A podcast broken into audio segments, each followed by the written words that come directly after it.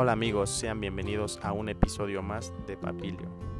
Hoy tenemos el placer de tener como invitado al biólogo Ángel Santamaría, egresado de la Facultad de Ciencias de la UNAM. Ha trabajado impartiendo cátedra en el CECIT número 15 y en el Centro Interdisciplinario de Ciencias de la Salud del Instituto Politécnico Nacional.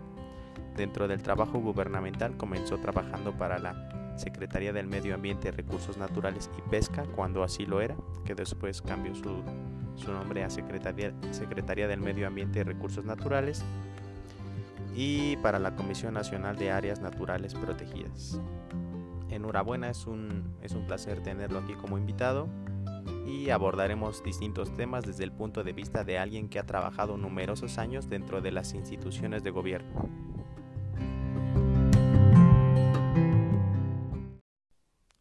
Hola, buenas noches. Para mí es un gusto que esta entrevista y con gusto les contestaré las preguntas que me quieran hacer. Ok, muchas gracias. Bueno, comenzaremos con la primera pregunta que es ¿cómo comenzó el gusto de usted por la biología? Muy bien, pues ese gusto por la biología se remonta a mi niñez temprana, en donde pues mi papá era campesino y yo le tenía que ayudar a, los, a sembrar, a cuidar los sembradíos. Y de ahí empezó pues muchas preguntas para mí en relación a algunas cosas de animales, de las plantas, que pues no tenía respuesta. Y ya cuando hubo la necesidad de escoger alguna eh, carrera, alguna profesión, pues no lo dudé en escoger la biología y no le preocupó el futuro pues un poco incierto en cuanto a la en cuanto a lo económico por parte de esta carrera? Mm, no, porque pues para mí esas cuestiones eran secundarias. Lo que yo quería era saber más acerca de la vida, saber más acerca de las plantas, de los animales. Y la verdad, pues no, no me preocupó la cuestión económica, ni de mercado, ni todo eso. Qué agradable es escuchar eso que, alguien se rija por sus gustos y no, pues, por tanto, la parte económica. Ok, bueno, eh, la siguiente pregunta será, eh, ¿cómo fue abrirse camino en el ambiente laboral como biólogo?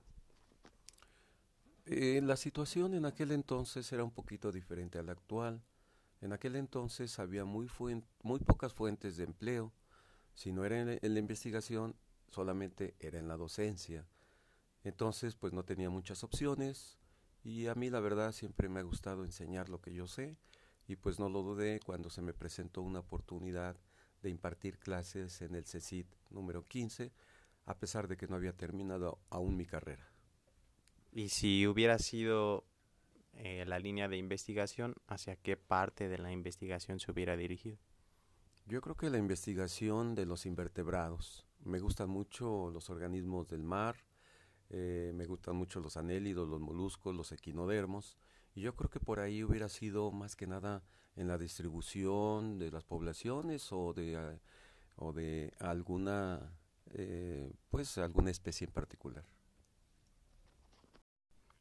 Ok, ahora que estamos en la parte de que siempre le ha gustado esta parte de enseñar y de la docencia, eh, ¿Por qué cree usted que es indispensable impartir clases sobre temas ambientales a nivel medio y superior e incluso podría ser en un nivel pues inferior, ya sea primaria, secundaria? Es importante mm, estos tópicos ambientales porque el ambiente va cambiando día con día. Cada vez tenemos más problemas con el cambio climático, cada vez tenemos pues muchas variantes, eh, la deforestación, eh, la pérdida de especies animales, vegetales, y es muy importante que los educandos desde niños a nivel primaria, secundaria y medio, medio superior estén enterados de toda esta problemática porque ellos son el futuro, los futuros biólogos, los futuros investigadores que necesitan hacer eh, planes de trabajo, hacer proyectos de investigación para que eh, el, siga existiendo un equilibrio ambiental y de poblaciones entre, este, entre eh, los ecosistemas. Ok, usted me, bueno, en las preguntas anteriores me comentó que su gusto por la naturaleza surgió desde que era pequeño. ¿Desde ese entonces tuvo alguna orientación por parte de sus profesores o cómo fue este proceso? No, básicamente no. Yo creo que fue un tanto autodidacta porque pues no tenía ese estímulo de mis profesores ni de secundaria ni de bachillerato. Fue más que nada por gusto personal, gusto propio que me eh, que me gustó incursionar en este en, en, este en esta materia que es la biología y me sigue gustando y es algo para mí eh, pues muy grato ir conociendo cada vez más en relación a la biología cambiando un poquito de tema en cuanto a lo a la educación, ya dirigiéndonos hacia un poquito más sobre lo gubernamental. ¿Cómo ve usted el trabajo que realiza el gobierno, no precisamente este gobierno, sino para el que usted trabajó respecto al medio ambiente? Yo creo que desde que entré a laborar en la Semarnap y luego la Semarnap fue un parteaguas con la cuando llegó a la Secretaría de Medio Ambiente la eh, doctora Julia Carabias. Creo que fuese un parteaguas muy importante en las cuestiones ambientales del gobierno. Ella implementó varios programas, mm, fue un modo diferente de que el gobierno abordara esos temas ambientales y pues eh, a partir de ahí los gobiernos eh, posteriores pues siguieron el mismo modelo. Entonces, eh, la Semarnat, Semarnap y luego la Semarnat tuvieron eh, ya un esquema, un modelo a seguir, que el cual ha resultado de muchos beneficios para las cuestiones ambientales. Usted, usted menciona que fue un parteaguas la llegada de, de la doctora Julia Carabias. ¿Por qué consideraría que fue así? Porque anteriormente eh, las cuestiones ambientales solamente se dedicaban a una rama de la Conagua o de la de otras secretarías, pero no se enfocaban directamente en atacar la cuestión ambiental. Con Julia Carabias ya se, se hace una secretaría como tal del medio ambiente, con todas sus direcciones, direcciones generales, departamentos, etcétera, etcétera, y pues ahí se le empezó a dar la real importancia que tiene el medio ambiente en nuestro país, en su sociedad y pues este y, sobre todo para tener la problemática de contaminación, de deforestación, de certificación y otros temas muy importantes. Muy bien. Y ahora ya dentro de la Semarnap y después Semarnat y después CONAMP, ¿Cuáles fueron sus funciones dentro de estas dependencias de gobierno? Básicamente desde que yo ingresé a la Semarnap, Semarnat y Comisión Nacional de Áreas Naturales Protegidas, eh, siempre estuve concentrado en apoyar las cuestiones de, apoyo a programas eh, ambientales. Básicamente dos, o sea, fueron muchos, pero básicamente puedo hablar de dos. Eh, de los PRODERS, que después se transformaron en PROCODES, Programas de Desarrollo Regional Sustentable, y, eh, y el PET, el Programa de Apoyo Temporal. Estos programas básicamente tienen que ver con apoyo eh, a, los, a la gente de las comunidades para que desarrollen trabajos ambientales, proyectos ambientales, que tienen que ver para ayudar al medio ambiente y a su economía familiar. ¿Cómo considera usted que estos programas ayudaban al medio ambiente? O sea, ¿cuál era la, función? Eh, como le comento, pues tenían dos funciones. Eh, tener eh, pues un, un, un, dinero extra para sus familias, pero además pues todos los, los proyectos y estudios que se llevaban a cabo eran básicamente eh, relacionados pues al ambiente. Por ejemplo, había proyectos de reforestación, había proyectos de rescate de, de, algunas plantas, animales que estuvieran eh, en peligro de extinción, había pues creación de viveros, em, piscicultura, había estudios ambientales, había todo, todo enfocado a, este, a, cuestiones ambientales. Todos eran, todos eran proyectos que de una u otra forma estaban ligados a la conservación del ambiente. Dentro de estos proyectos que realizó a lo largo de su trayectoria, ¿cuál fue su favorito? ¿Cuál fue el que más le gustó o cuál fue el que más le llamó la, la atención en lo personal? Pues ah, hubo varios, hubo varios proyectos que para la gente no solo para mí, sino para la gente eran muy reconfortantes, porque a la gente le daba gusto que tuvieran en su, en su traspatio un, pues un jardín, un vivero comunitario que les eh, proporcionara eh, diferentes eh, pues insumos vegetales, también les daba gusto que tuvieran una un pues un cuerpo de agua en donde pudieran tener sus peces, pues les daba gusto también reforestar, eh, que reforestaran porque veían que su bosque se recuperaba y de él podían tener otros insumos como, como hierbas comestibles.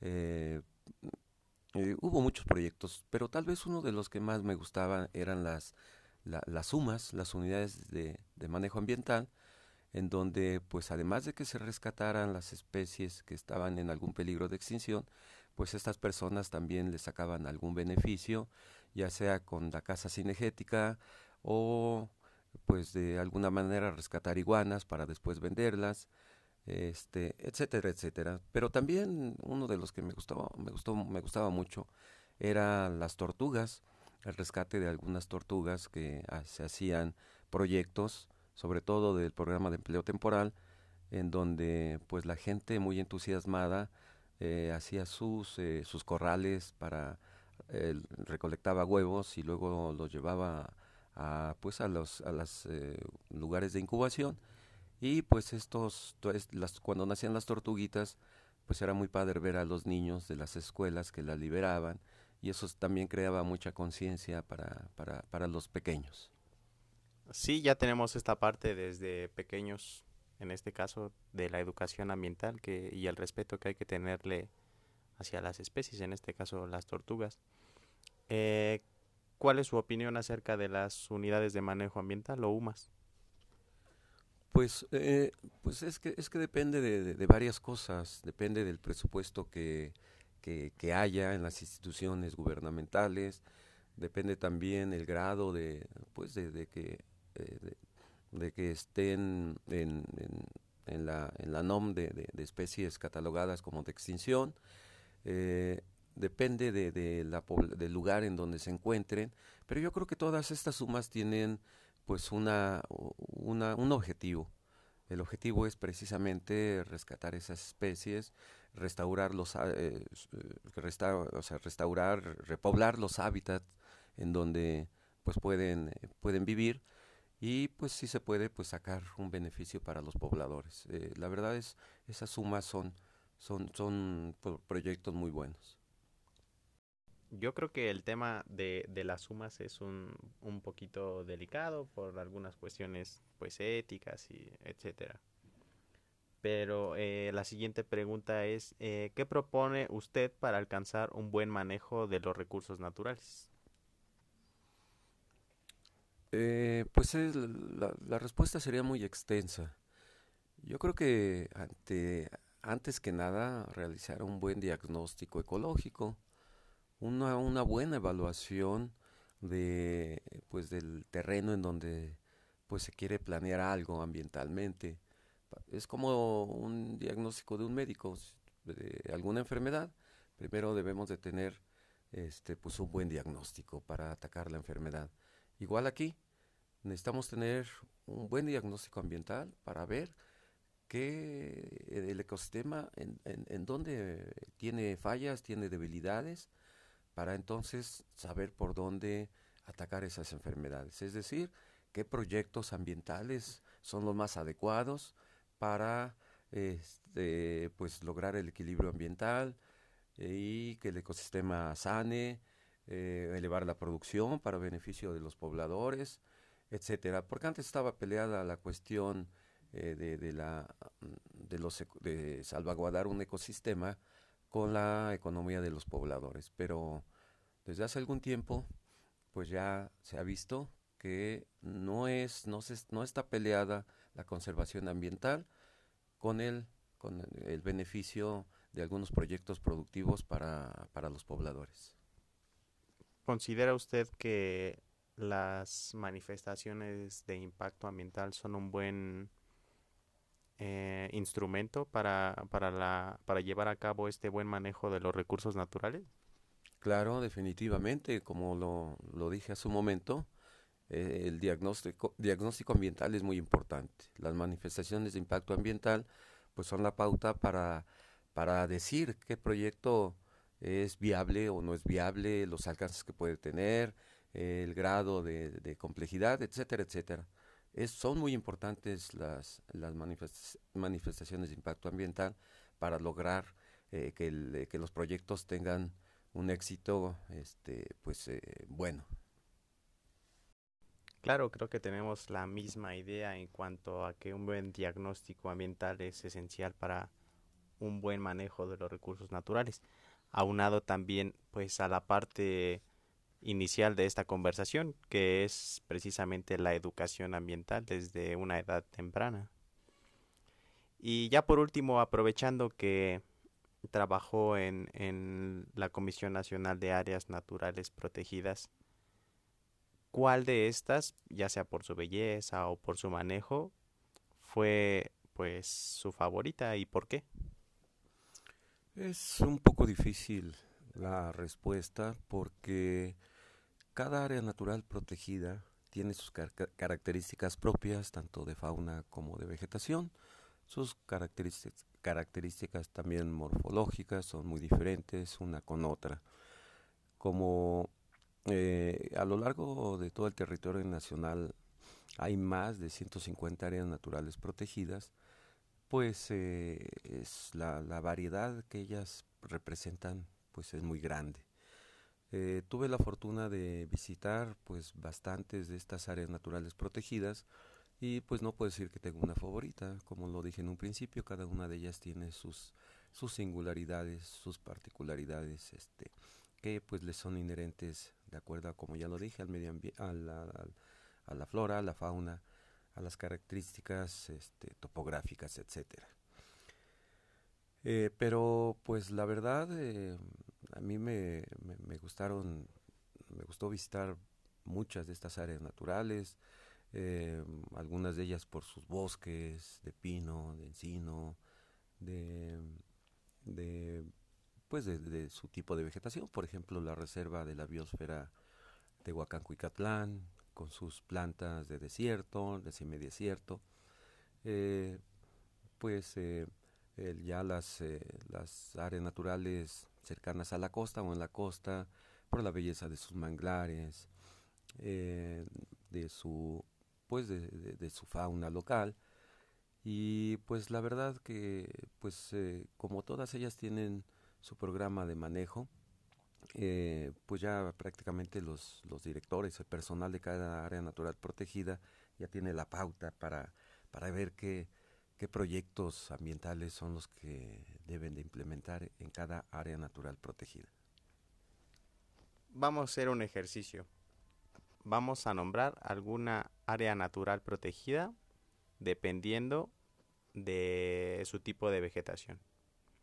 ¿Okay? La primera que se venga a la mente. Si yo digo pino. Parque Nacional Benito Juárez. Mm, bosque mesófilo el bosque mesófilo en los Tuxtlas y en el Triunfo en Chiapas. Si yo digo selva baja. Selva baja podemos encontrarlo en la región prioritaria para la conservación, montaña de Guerrero. Ok. Si yo digo manglar.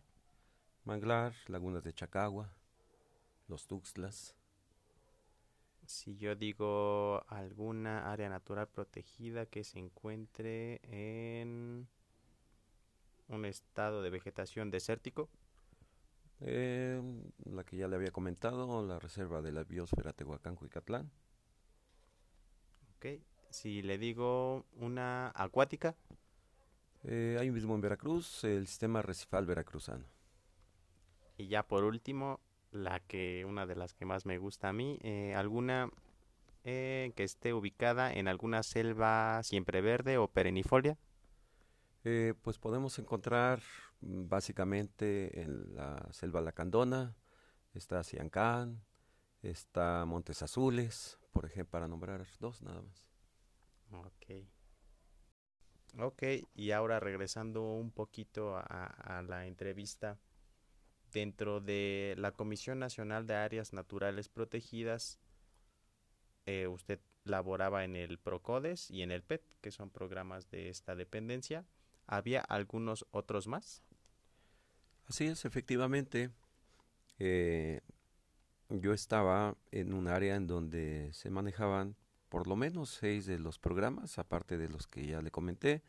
El PROCODES, que es el programa de, de conservación para el desarrollo sustentable, el programa de empleo temporal, PET.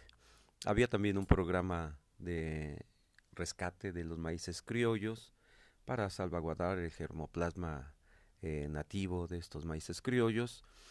Y pues este otro de ellos era el prócer, que pues tenía que ver básicamente con la recuperación y repoblación de especies en riesgo, eh, por ejemplo el águila real, este eh, y otras, el lobo mexicano, etcétera.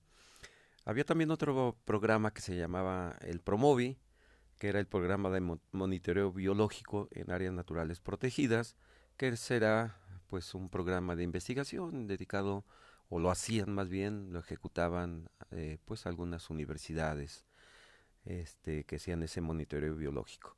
Y por último estaba también el Provicom, que era un programa de vigilancia comunitario, es decir, que, que pues la CONAM formaba brigadas de gente local que conocía el terreno y que se dedicaban a precisamente a vigilar eh, pues que no hubieran ilícitos ambientales eh, para que pues los recursos naturales o la caza de, de, algunos animales este, pues no se llevara a cabo sobre todo los que estaban ahí en algún riesgo entonces, este, pues básicamente esos eran los programas que, este, pues eh, de, la Comisión Nacional de las Naturales Protegidas que tengo conocimiento. Yo básicamente estuve en Procodecipet, pero había estos otros programas. Eh, actualmente parece que ya dejaron de funcionar algunos, como el Promovi, y se implementaron otros, pero la verdad ya no estoy muy enterado. Ok, bueno, pues muchas gracias. Muchas, muchas gracias por habernos acompañado en este episodio de Papilio. Nos fue muy enriquecedora y placentera esta plática. Esperamos que ese amor y gusto por la biología continúe muchos años más. Eh, muchas gracias a ustedes por la entrevista. Y pues yo creo que el gusto por la biología pues nunca se termina, siempre uno busca pues conocer un poquito más y pues creo que he sido muy afortunado en pues en estudiar y trabajar en lo que a mí me gusta. Entonces, pues creo que pues eso es muy satisfactorio para mí. Y muchas gracias por su entrevista. Estoy a sus órdenes. Bueno amigos, así concluye este episodio de Papilio. Una plática muy enriquecedora y muy amable. Eh, los invitamos a estar pendientes a nuestras redes sociales seguiremos subiendo contenido y tratando de entrevistar a muchas otras más personas. Cuídense mucho y hasta pronto.